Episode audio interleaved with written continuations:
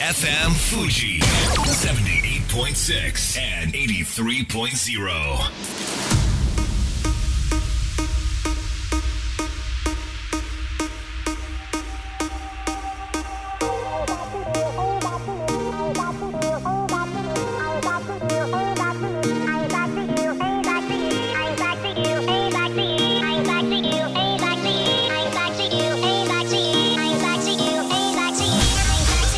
月曜夜のひとときいかがお過ごしでしょうか？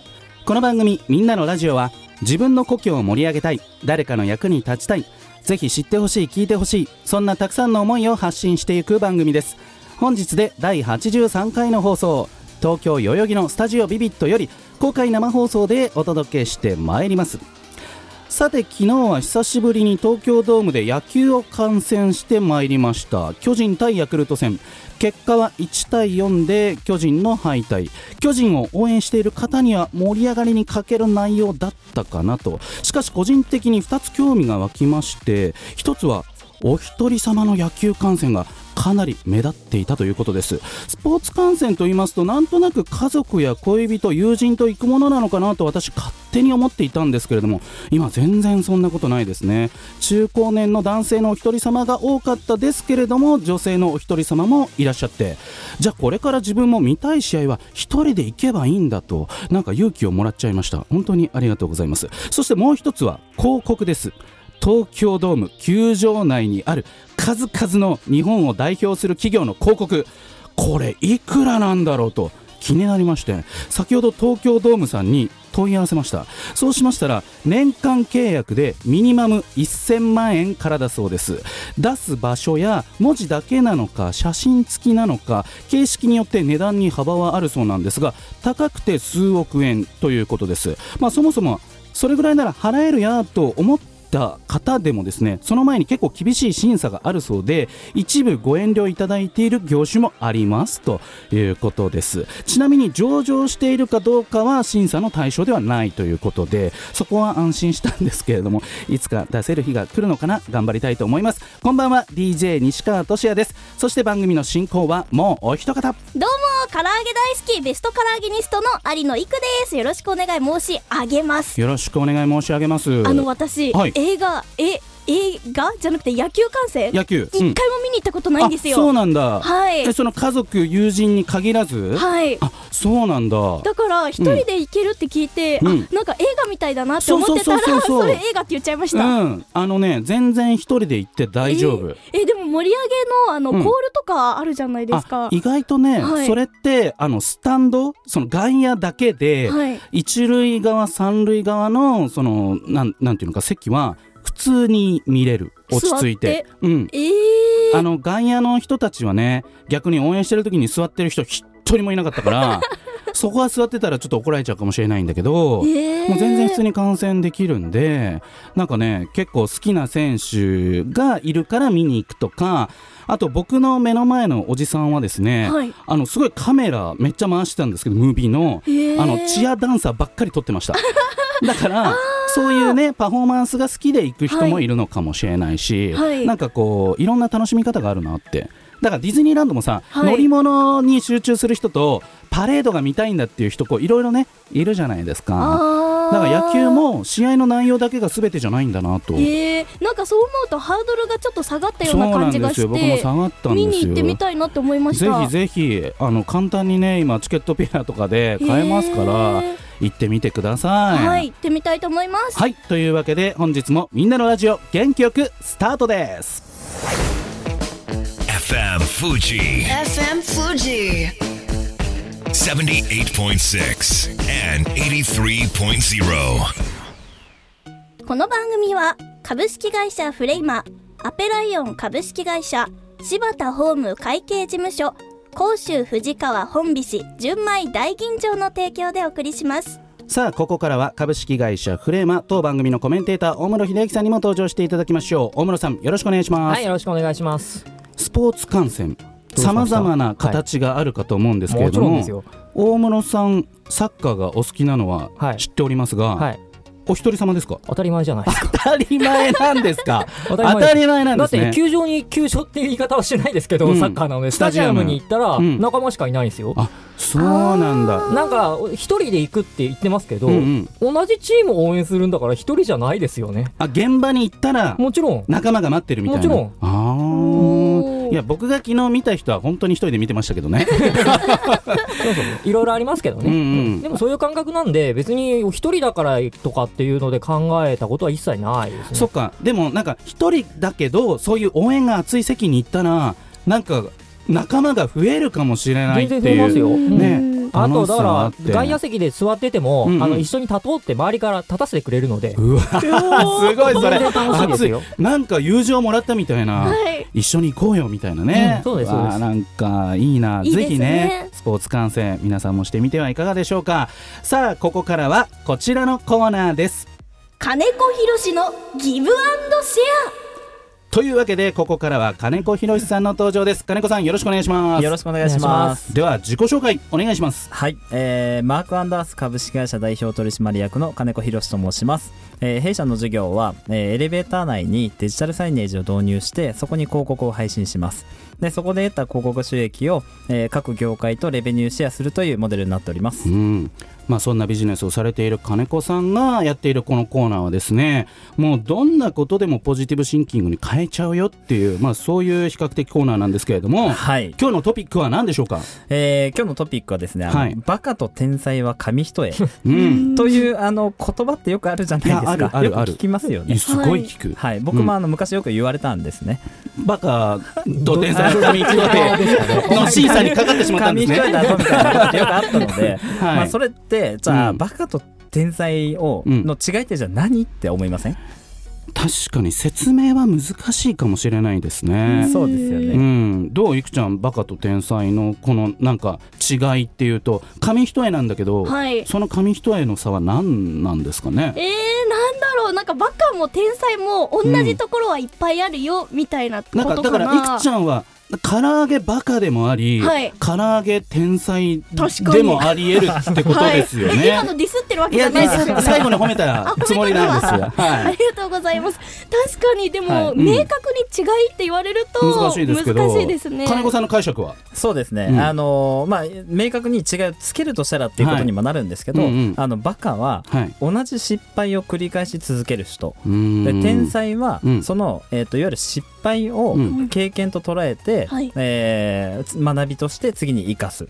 あー。はい、天才も失敗はしてるってことですねそうすると。もちろんです、はい。全くエラーなく、はい、ノーミスではい。やり続ける人が天才ってわけじゃなくて、そうなんです。あの、うん。それ結構重要で、うん。あのいわゆるバカは失敗し続ける人で、うん天才は成功し続ける人だと思うから、うんうんうんあの難しくなっちゃうんですよね。うーんあ確かにね、まあ、先日引退されたイチローさんの会見でもありましたけどなんかこう努力っていう言葉があまりお好きじゃないというか、うんなんかこう好きだからそのやり続けただけっていうねそういう言葉とか、まあ、あとは、ね、3000本4000本打ったけどそれ以上に失敗したとか、まさにそうですね。うんはいそういう言葉もあって、はいってことはこれ失敗はありきの話ですねそうすると人生というかそのそうです。はい。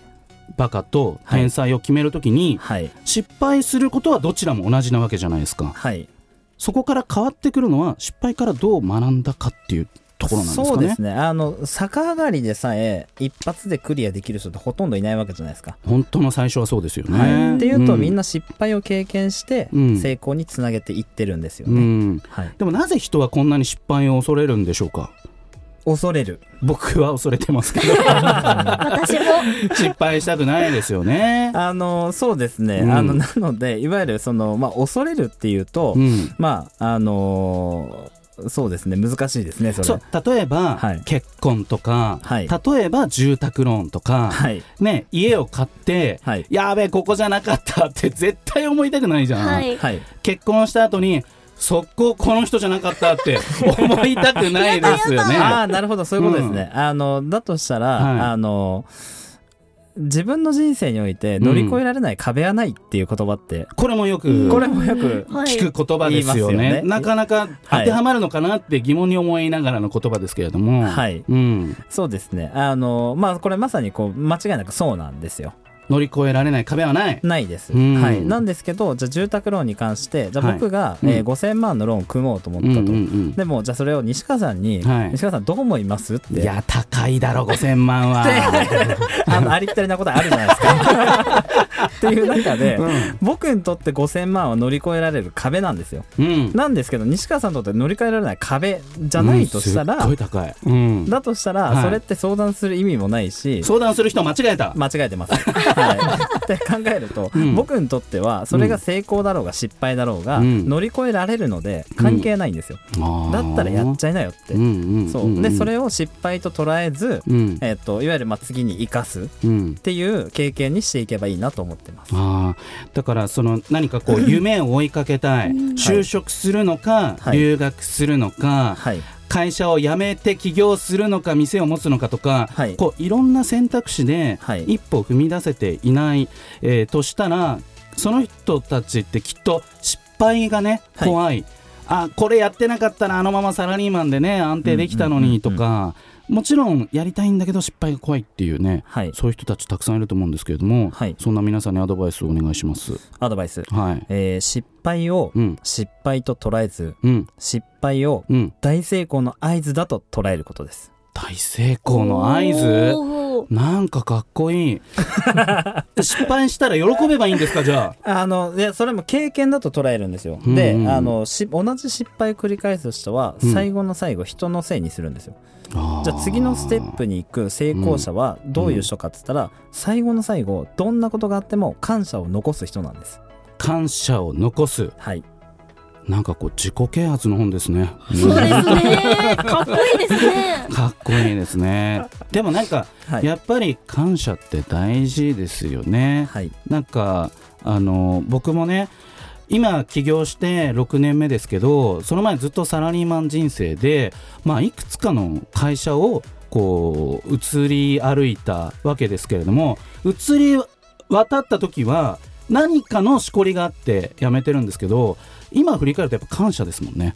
あの時ああいう経験させてもらってよかったな。すごいにやけてますけどな 何か。な何何受け入何れ受け入れうん。聞いたことを早速あの自分に当てはめてそうるのがそうそうでもすごいなって思いました。人生もあのオセロと一緒なんですうよ。黒歴史ってあるけど、でも一番最初白になって今白だとしたら全部白に変わるんですよ、それって考え方で変えれるんで、うん。そういう意味で過去変えられるんですよね。そうか。どうですか大室さん？学びありましたか？せやね。あごめんなさい、ごめんなさい、ごめんなさい。ちょっとごめんなさいね。変な、変な衛星関西人出ちゃった。ごめんなさい。はい、うん。えっと、でも、あの、その、ものすごいいいこと言ってるなと思ったのは、はい。やっぱり、成功してる人って最終的には、うん。他人のために反省を生かしてるなっていうのと、あの、バカな人は、やっぱさい失敗した時に最終的に自分になっちゃってるっていうのは、うん。ものすごいいいうん捉え方だなと思っていて、ありがとうございます、はい面白いな。だからやっぱ最終的には自分よがりではなく、うん。人のために働いている人が成功してるんですよっていうふうにも聞こえたので、うん面白かったですね。うん。えー大変学びのあるコーナーでございました。というわけで金子博さんありがとうございました。ありがとうございました。ありがとうございました。では次の一曲お届けしましょう。OAU で帰り道。FM Fuji. FM Fuji. 78.6 and 83.0. さあみんなのラジオ改めまして私西川俊也と有野育と大室秀明で、お届けしておりますそれではここからはこちらのコーナーです AB ラボの宇宙に挑め本番でもやるんですね。このコーナーは宇宙ビジネスのオンラインサロン AB ラボが宇宙時代の到来に向けて宇宙に挑戦している方々をゲストに招き紹介していきます。それでは AB ラボ代表の伊藤正幸さんです。伊藤さんよろしくお願いします、よろしくお願いします。では自己紹介お願いしますはい、AB ラボ代表の伊藤と申します。えー僕は、えー普段は会社員として、あのー仕事をしている傍らで宇宙ビジネスのチャンスをつかむために、うん。えー活動をしております。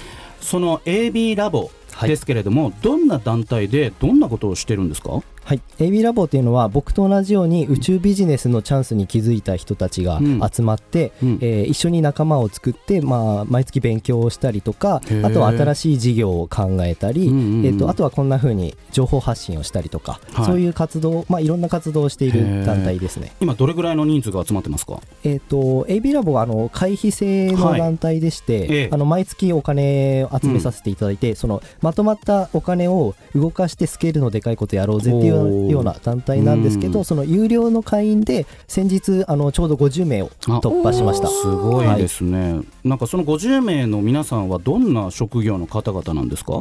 そうですね。結構いろいろで、うん。あのいろんなバックヤードの方が集まってるんですね、例えば、うん。うん。まあ、弁護士さんだったりお医者さん、経営者、えー。あとまあ普通の会社員でもあのそのマーケティングうん。の人だったり、うん。あとはあの、せまあ、製造業だったりとか、うんうんうん。まあ、いろんなその業種の人たちが集まってますね。でえっあとはと、はい。ビジネス交流会じゃないですよね。宇宙の はい。宇宙に対してビジネスをしようとしてる人たちが集まる、はい。その50人にお医者さんとか、はい。弁護士さんとかいらっしゃるってことですか？あそうですね、はい。へー。これみんなどういう世界観を持ってそこに集まってるっていうふうに伊藤さん考えますか？そうですね。あのみんな僕と同じように、あの宇宙のその可能性というかビジネスチャンスに、あのまあ、これから来るというふうに、あの読んでい気るっていう。づいてまあ準備をし始めた人たちですあそうなねんだ。はい。なんとなくこう宇宙ビジネスっていうともう真っ先にロケットがイメージとして浮かぶんですけれども、はい。この間もホリエモンさんがね、まあ、民間で打ち上げに成功してニュースになりましたけれども伊藤さんもこのロケットの打ち上げを目指していくんですか？えー、とそれはですね、ええ。あのすごいよく言われるんですけどあのロケット飛ばす気なの？みたいな。うん。うん。えー、と実はあの僕が活動しているのはロケットとはまたちょっと違うところなんですけども、うん。えーとですね、宇宙っていうとあのどうしてもこうロケットってロケット開発のイメージが強いんですけども、強い。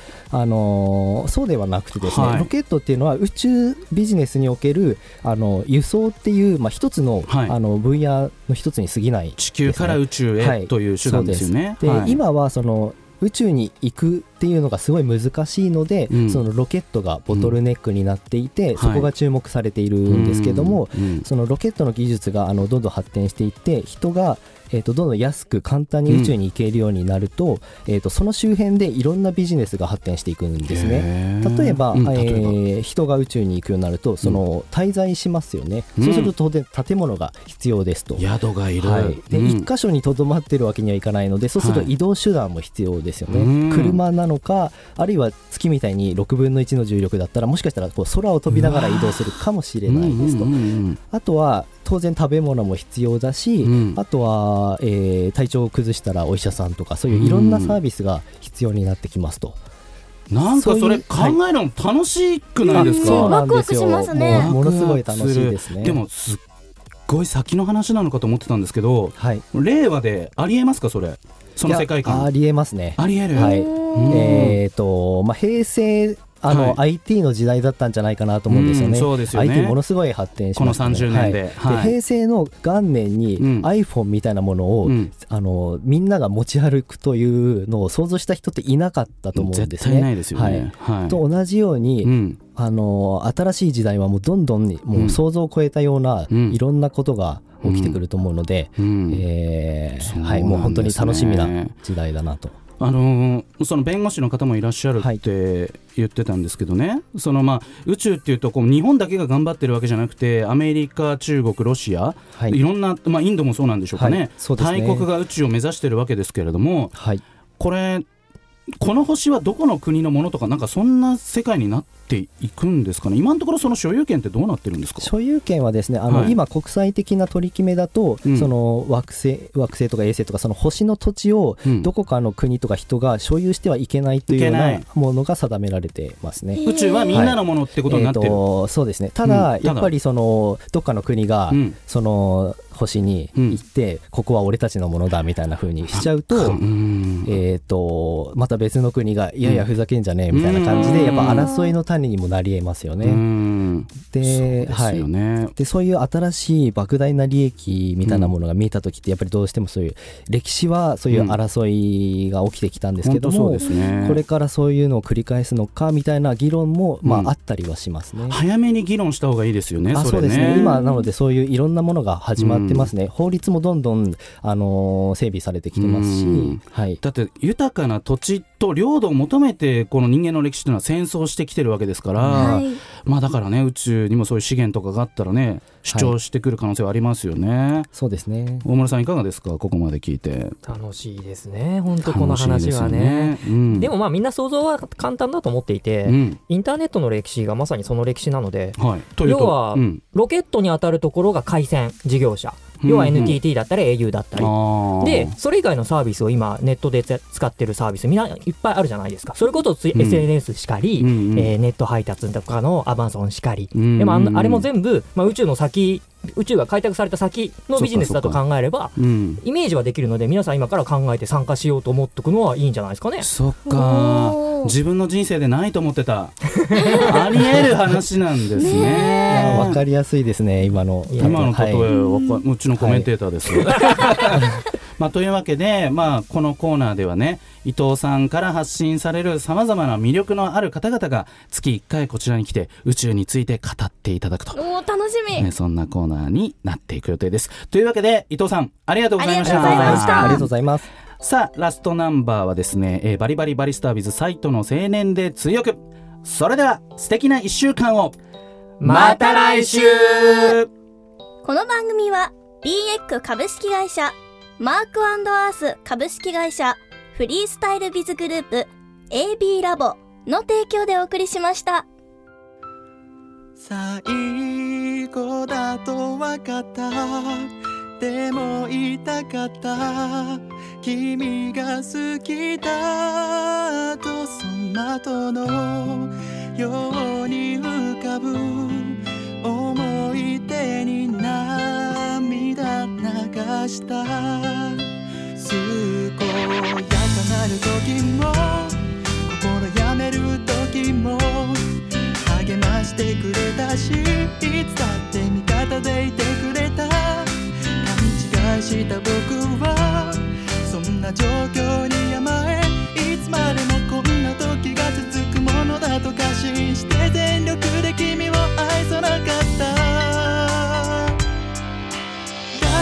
のを失って初めて気づかされた自分の愚かさ取り戻すこと